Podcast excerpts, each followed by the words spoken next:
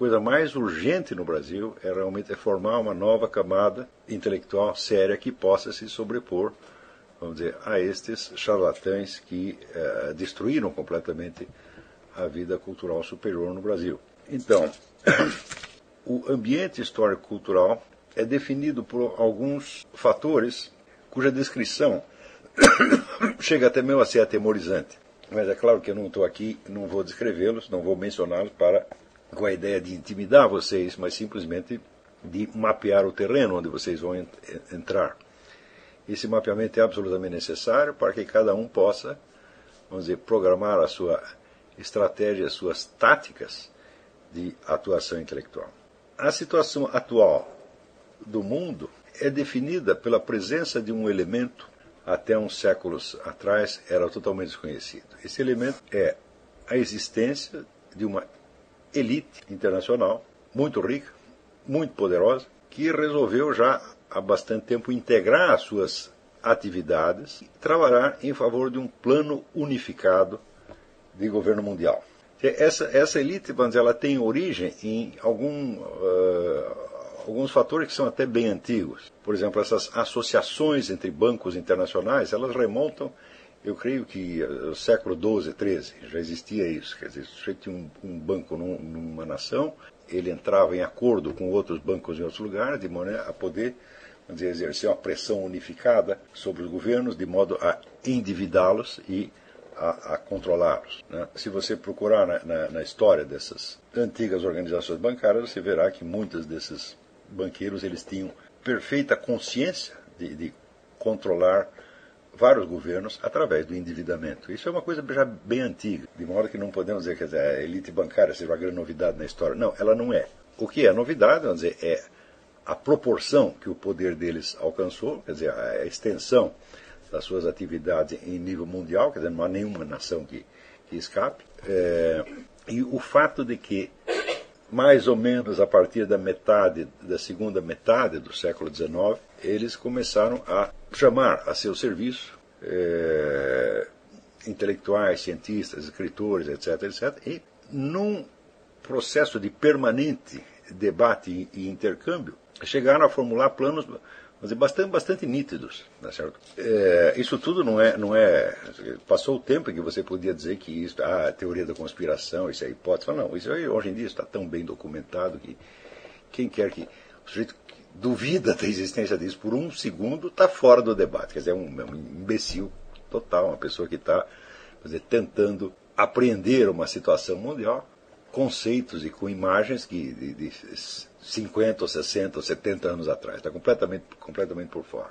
É, então, não pode, não pode haver grande dúvida de que a atuação desta é, elite financeira está por trás de praticamente todos os grandes movimentos políticos de, de alcance é, mundial que nós vimos, vimos no século XX. E que nenhum desses movimentos traduz inteiramente os objetivos e planos deste, é, desta, desta elite. Né? Esses movimentos parciais, eles traduzem então parcialmente, quer dizer, eles são forças colocadas em ação para que do seu confronto e da sua, vamos dizer, da sua entremesclagem se produza um resultado esperado. Note bem, longe de mim a ideia, vamos dizer, mais ou menos mítica da mão oculta que controla as coisas, tá certo? Dos, uh, o poder secreto, nada, nada, nada, nada, nada disso. Primeiro que nada disso é secreto, tudo isso é público, tudo isso está tá altamente documentado e o que torna isso, vamos dizer, mais ou menos inapreensível pelo cidadão comum é primeiro, a grande complexidade dos planos, e segundo, o altíssimo nível intelectual dessas discussões, que não é para qualquer pessoa.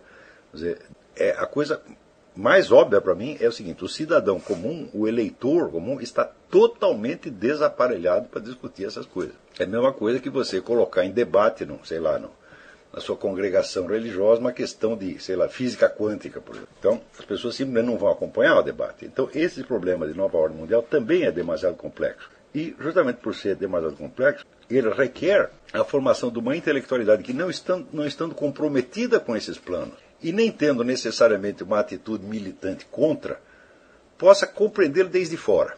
O fato é que, até hoje, a quase totalidade da bibliografia que existe a respeito ou é produzida, vamos dizer, por pessoas de dentro mesmo do, do próprio esquema, quer dizer, por intelectuais que estão, dizer, é, a serviço desta elite, sabendo quais são os planos e desejando colaborar com eles, como por exemplo o caso do é, Carol Quigley ou mais antigamente Herbert George Wells, é, Aldous Huxley e, e, outros tantos. Ou então é uma, uma bibliografia de natureza mais ou menos militante, produzida por pessoas que estão escandalizadas com, esta, com, com esses planos e que os denunciam. Ora, a denúncia vem frequentemente movimentos já existentes, movimentos mais antigos, movimentos ocorrentes de pensamento mais antigo, que reagem então a essa novidade conforme a orientação de cada qual. Vários desses movimentos são criação da, vamos dizer, da própria, tá certo? como por exemplo quando você vê é, é, marxistas, comunistas denunciando o globalismo, denunciando a,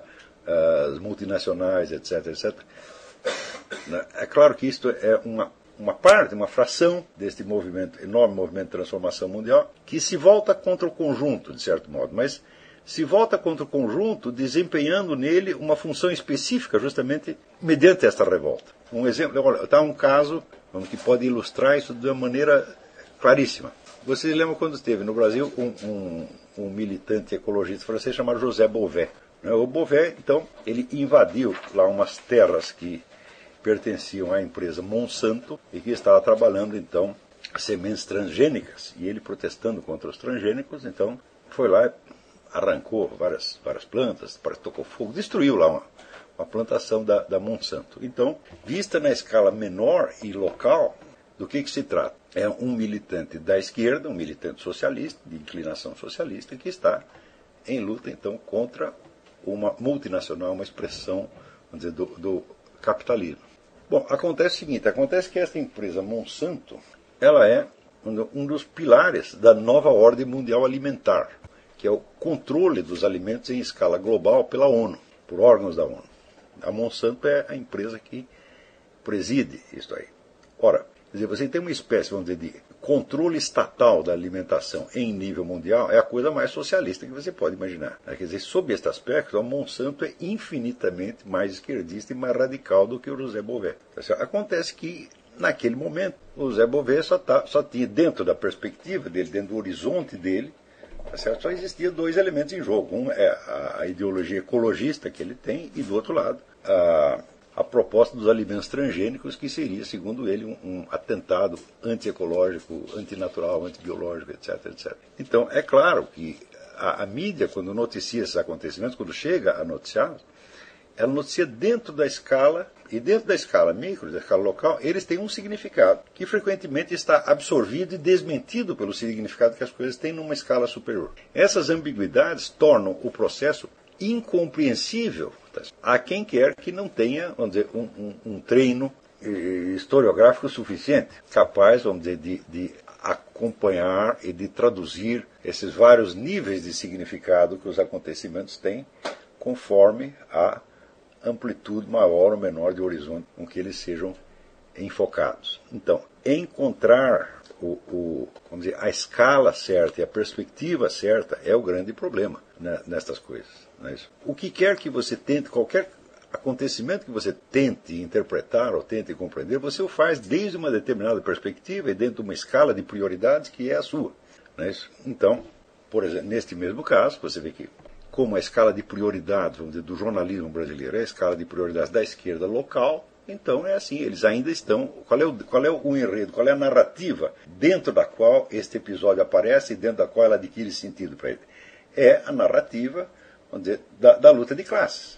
Né? Então, você verá ali o, o, o Zé Bové como representante dos pequenos proprietários, dos agricultores, etc., em luta contra o, o grande capital. Este é um enredo que eles leem. E esse enredo é determinado dizer, pela escala de prioridade deles. Vamos dizer, qual é a nossa escala de prioridades? A nossa escala de prioridades é tentar compreender a coisa, vamos dizer, na sua totalidade, na sua dimensão integral, em vista, vamos dizer, de valores eh, civilizacionais mais permanentes. Nós queremos saber o que, que isto significa, o que, que esta grande transformação significa, dentro da história humana, até onde nós podemos enxergá-la. Não que eu tenha que acreditar necessariamente numa, numa unidade integral da, da, da, história humana. Não, eu sei que a história humana é constituída, às vezes, de pedaços absolutamente incomunicáveis.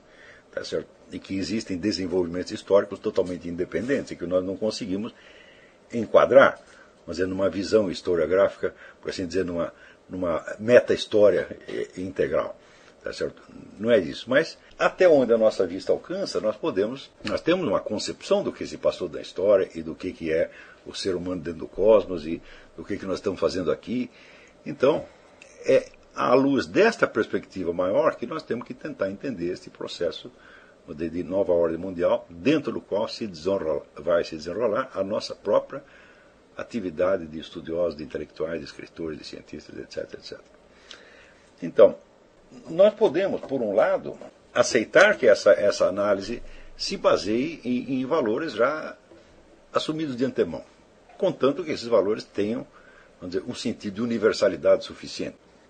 Por exemplo, se eu quero julgar o movimento globalista, globalização, à luz do movimento socialista, eu não posso fazê-lo porque, porque o movimento socialista é uma parte do próprio movimento globalista, ele é uma função do movimento globalista, ele foi criado pelo. Ele não, não vai, jamais vai ter amplitude para poder se colocar acima deste movimento e enxergá-lo. Então, a pergunta seria: quem pode julgar esta reforma, reforma globalista? Eu digo, bom, só quem seja capaz de enxergar um pouco para além dela. Então, isso quer dizer que nós temos que tomar como medida de aferição da nossa visão de conjunto a visão que é apresentada pelos grandes historiadores que participam do movimento da globalização, especialmente dois, um que é Arnold Toynbee e outro que é o Carol Quigley.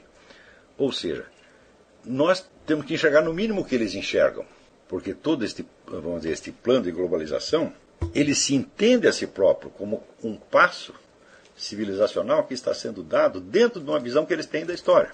Então, é claro que estudar as obras do, do Arnold Toynbee e do, do Carol Quigley é uma condição absolutamente necessária para que você possa começar a raciocinar a respeito.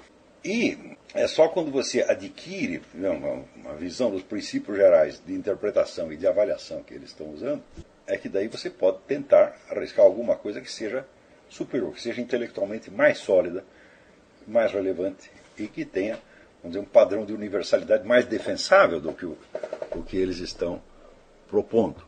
É, vamos dizer que no conjunto, esse movimento da globalização, ele expressa uma crença profunda de que existe um movimento da história é, que se dirige no sentido, vamos dizer, da, do controle, controle maior da natureza pelo ser humano né, e, portanto, no sentido, vamos dizer, da centralização do poder.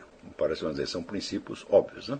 É, vamos dizer que se você procurar então, constantes da história humana, uma constante que você vai encontrar e que foi ressaltada pelo Ellsworth Huntington, não confundir com Samuel Huntington, que parece que é neto dele, neto ou filho, sei lá, é, no livro As Fontes da, da Civilização, Mainsprings of Civilization. É, uma dessas constantes é o contato cada vez maior entre culturas diferentes você vai ver que de fato isto, isto é uma constante na história. Quer dizer, as várias culturas vão crescendo, etc., e que elas, em função do próprio crescimento da população, o qual é outra constante, né, a população terrestre jamais diminuiu, ela sempre cresce.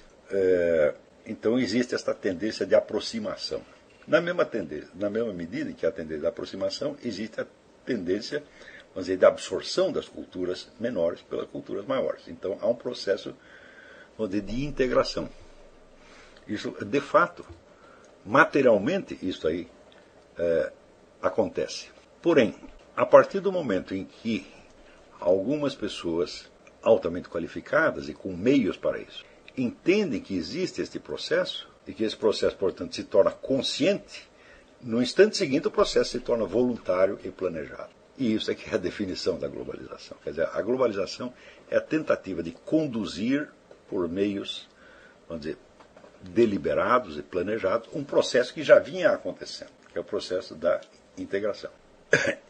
Este, esta tentativa, por sua vez, ela se baseia também na ideia de que do movimento anteriormente observado pode-se deduzir algo, pelo menos conjeturalmente, quanto ao que deve vir no futuro. Então, você verá que todas as correntes vamos dizer que favorecem a, fazem parte de um modo ou de outro desse eh, movimento de globalização, todas elas têm uma visão do futuro e acreditam, vamos dizer que, como esse futuro toma a forma do controle cada vez maior do homem sobre a natureza, então o próprio processo que está incrementando esse controle, pode ser ele também controlado. Então, é a ideia, vamos dizer, do controle total do processo histórico.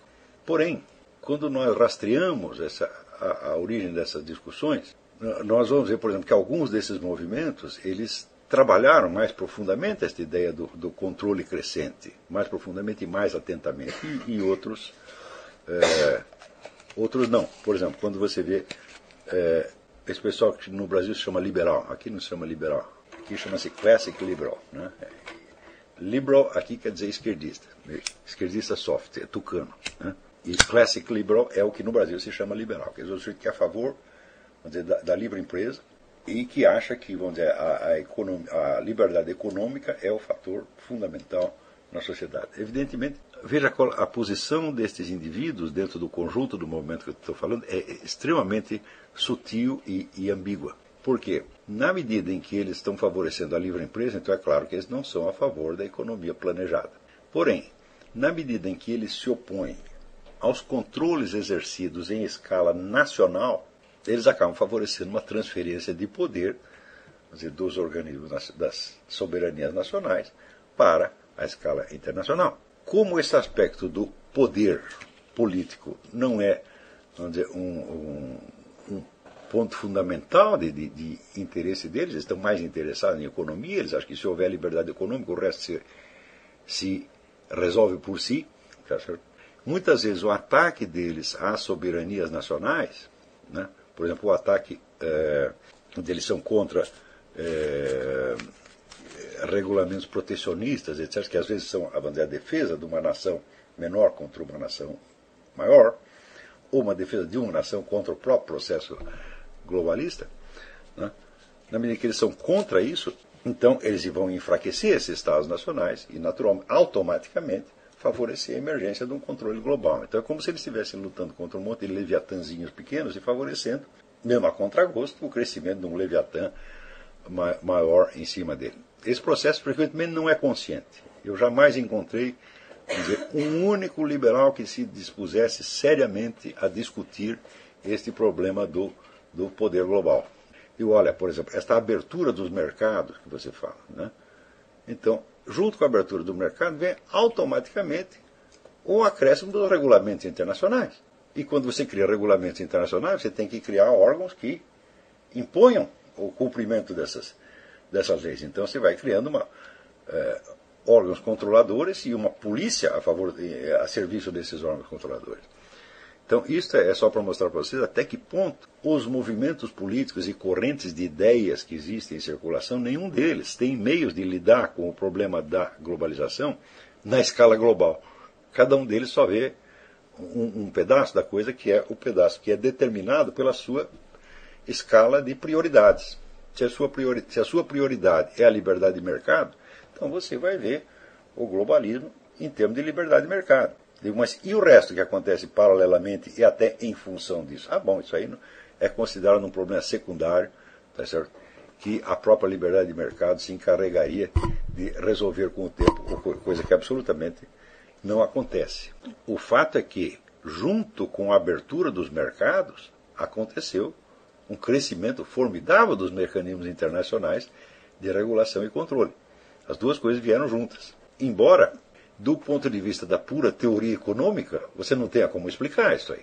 Quer dizer, vamos dizer, por que, que em termos de economia, você não tem como explicar por que a simples abertura dos mercados aumentará um poder, fará crescer um, um poder de controle internacional. Porque isso não é um fator econômico, isso é um fator jurídico, político, etc., etc., né? geopolítico. É, do mesmo modo, quando você vê os enfoques comunistas, marxistas da globalização, então, necessariamente, eles veem a globalização como um processo, vamos dizer, de crescimento capitalista, que se opõe, então, vamos dizer, aos movimentos populares e de direitos humanos, etc, etc. Quando nós vamos rastrear o que está realmente acontecendo, nós vemos que todos esses movimentos, sem exceção, são todos eles criados, financiados, subsidiados e dirigidos desde a mesma é, é, elite global. Por exemplo, esta, esta semana, escrevi um artigo que deve sair a semana que vem, é, analisando, analisando não, mencionando, no artigo jornal não dá para você analisar coisa nenhuma, né? O, o, livro da Frances Stoner Saunders, da historiadora inglesa, um pesquisador inglês. É, o livro chama-se Quem Pagou a Conta? A CIA na Guerra Cultural. Ela, pelas tantas, ela é, denuncia como uma dessas operações da CIA destinada a favorecer o imperialismo capitalista o fato de que, né, é, em 1969, a Fundação Ford deu um dinheiro para o Fernando Henrique Cardoso e outros professores demitidos da USP criarem o SEBRAP, Centro Brasileiro de Análise e Planejamento. O jornalista Sebastião Neri, é, que é um sujeito notável pela sua inteligência glútea, ele imediatamente né, escreveu um artigo dizendo: olha aí, né, interferência, o imperialismo, o Fernando Henrique se vendeu para o imperialismo, Yankee, etc, etc, etc. E, bom, acontece o seguinte, a Fundação Ford, né, ela já desde os anos 50 já é acusada de favorecer a propaganda comunista. E todos os empreendimentos que ela financia no mundo são todos empreendimentos da esquerda. Ideia, o gaysismo, abortismo, feminismo, cotas raciais, etc, etc. Todo mundo sabe que qualquer aluno que entre na UPS, você foi aprovado para o vestibular da UPS, entra na já está o cara da Fundação Ford na porta te esperando para oferecer uma verba se você fizer a pesquisa que chega à conclusão X ou Y favorecendo sempre essas causas da esquerda.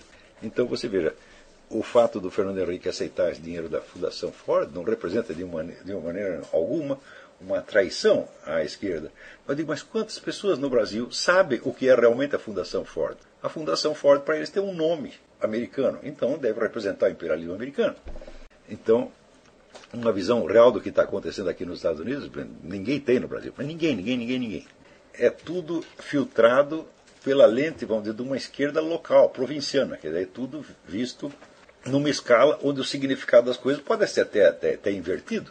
Quer dizer, onde uma fundação notoriamente pró-esquerdista, pró-comunista, etc., aparece então com a, com a, figura, vamos dizer, do, do, do imperialismo yankee. Né? E o Fernando Henrique é um sujeito que tem uma atuação consistente de 40 e tantos anos a favor do socialismo fabiano. O socialismo fabiano é o chamado socialismo não revolucionário não é revolucionário no sentido de não ser violento, mas é revolucionário também no, no sentido em que eu uso a palavra revolucionário.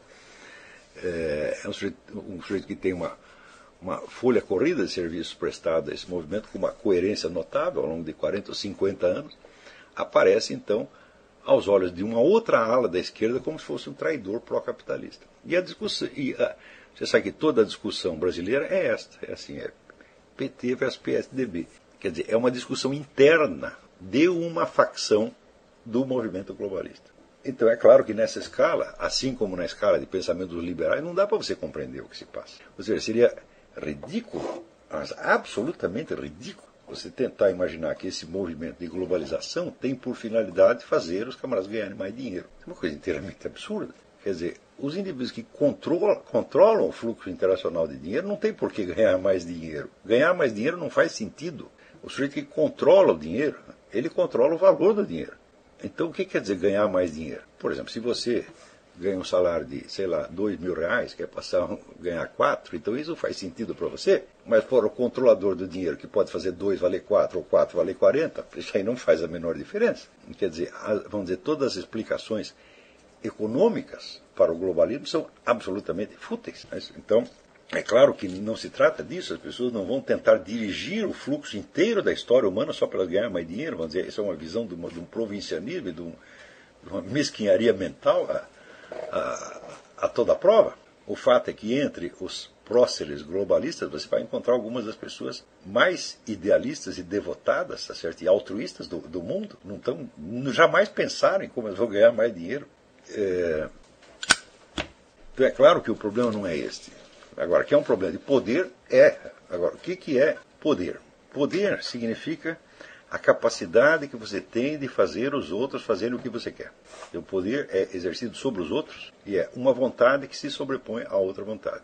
Ora, nós só podemos compreender o fenômeno do poder, quer dizer, qualquer análise, vamos dizer, por mais elementar do fenômeno do poder, ela tem de partir de uma premissa que é absolutamente ignorada por toda a brilhante ciência social contemporânea, que é o fenômeno vamos dizer, da diferença de poder entre seres humanos. A diferença de poder entre um membro da espécie e outro membro da espécie é uma das características mais constantes e fundamentais da presença humana no cosmos. Não há nenhuma outra espécie animal no qual dois membros sejam tão diferentes na sua quantidade e escala de poder quanto isso acontece entre seres humanos. O fato de, se você pegar, digamos, uma tribo de índios, tem lá um cacique, um pajé, que pode a qualquer momento determinar a morte de qualquer dos membros, tá certo? Quer dizer, tem poder de, de vida e morte. Fala, este fenômeno não existe em nenhuma tribo animal. Se você pegasse um bando de leões, ora, o leão mais forte não vai decretar a morte do leão mais fraco, a não ser que seja atacado por ele. Isso nunca acontece. Então, esta diferença, por mais longe que você remonte na história, ela se observa. E a diferença chega a ser a diferença entre o tudo e o nada. Quer dizer, um sujeito que tem todo o poder e outro que não tem nenhum, nenhum, nenhum, nenhum, nenhum. Esta não só é uma constante da história humana, como uma outra constante, não estrutural e permanente, mas uma constante, vamos dizer, de desenvolvimento, é o aumento da diferença de poder. Porque uma coisa mais simples é você entender que poder significa diferença de poder. Quer dizer, um poder não é quantitativo, não significa nada. O poder é uma noção quantitativa. Então, digamos, se o poder é a capacidade que um sujeito tem de fazer o outro agir da maneira que ele quer, então tem mais poder aquele que tem uma influência mais profunda sobre o outro, ou seja, capaz de determinar mais ações dele e que tem essa influência sobre mais pessoas. Então, nesse sentido, o aumento quantitativo do poder dos poderosos ao longo do tempo é um fato óbvio. Quando você vê, quando no século XX aparecem tipos como Hitler, ou Mao Tse-tung, ou, ou Stalin, César que tem a capacidade de, num golpe de caneta, determinar a morte de milhões de pessoas e aquilo vai ser executado sem, sem discussão e sem, sem oposição.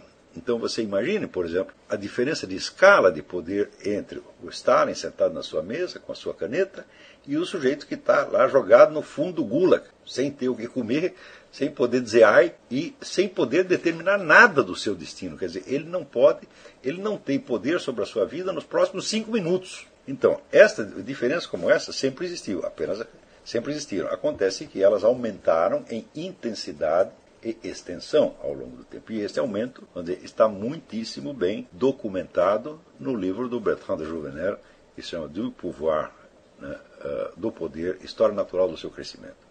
Esse é um livro, uma leitura que obrigatória não agora, mas mais dia menos dia você não tem que ler esse livro.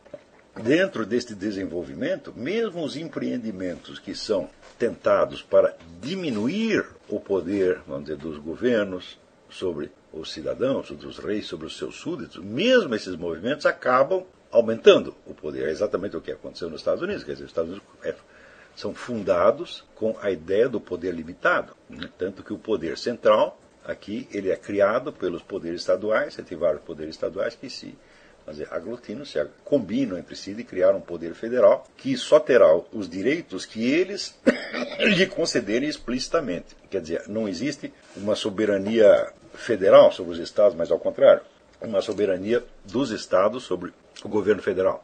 Decorridos cento e poucos anos, esse processo já tinha invertido. A partir menos, menos de, de menos de 100 anos. Quando chega na Guerra Civil Americana, você já vê um crescimento formidável do poder central, até certo ponto que muitos historiadores chegam a considerar Lincoln uma espécie de ditador.